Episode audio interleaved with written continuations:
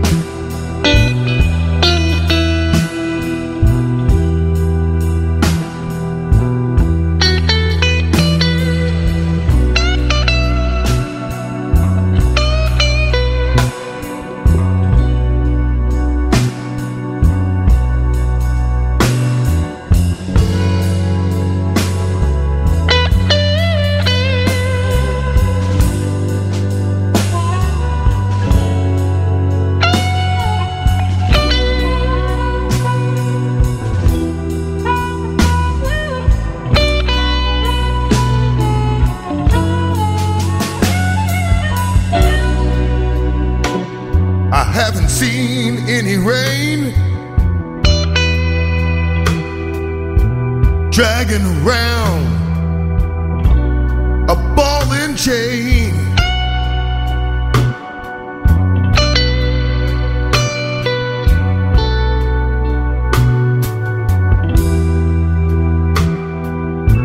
I haven't seen any rain dragging around a ball and chain.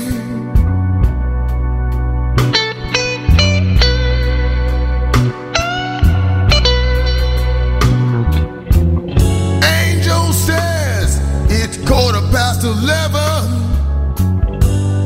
I'll catch the next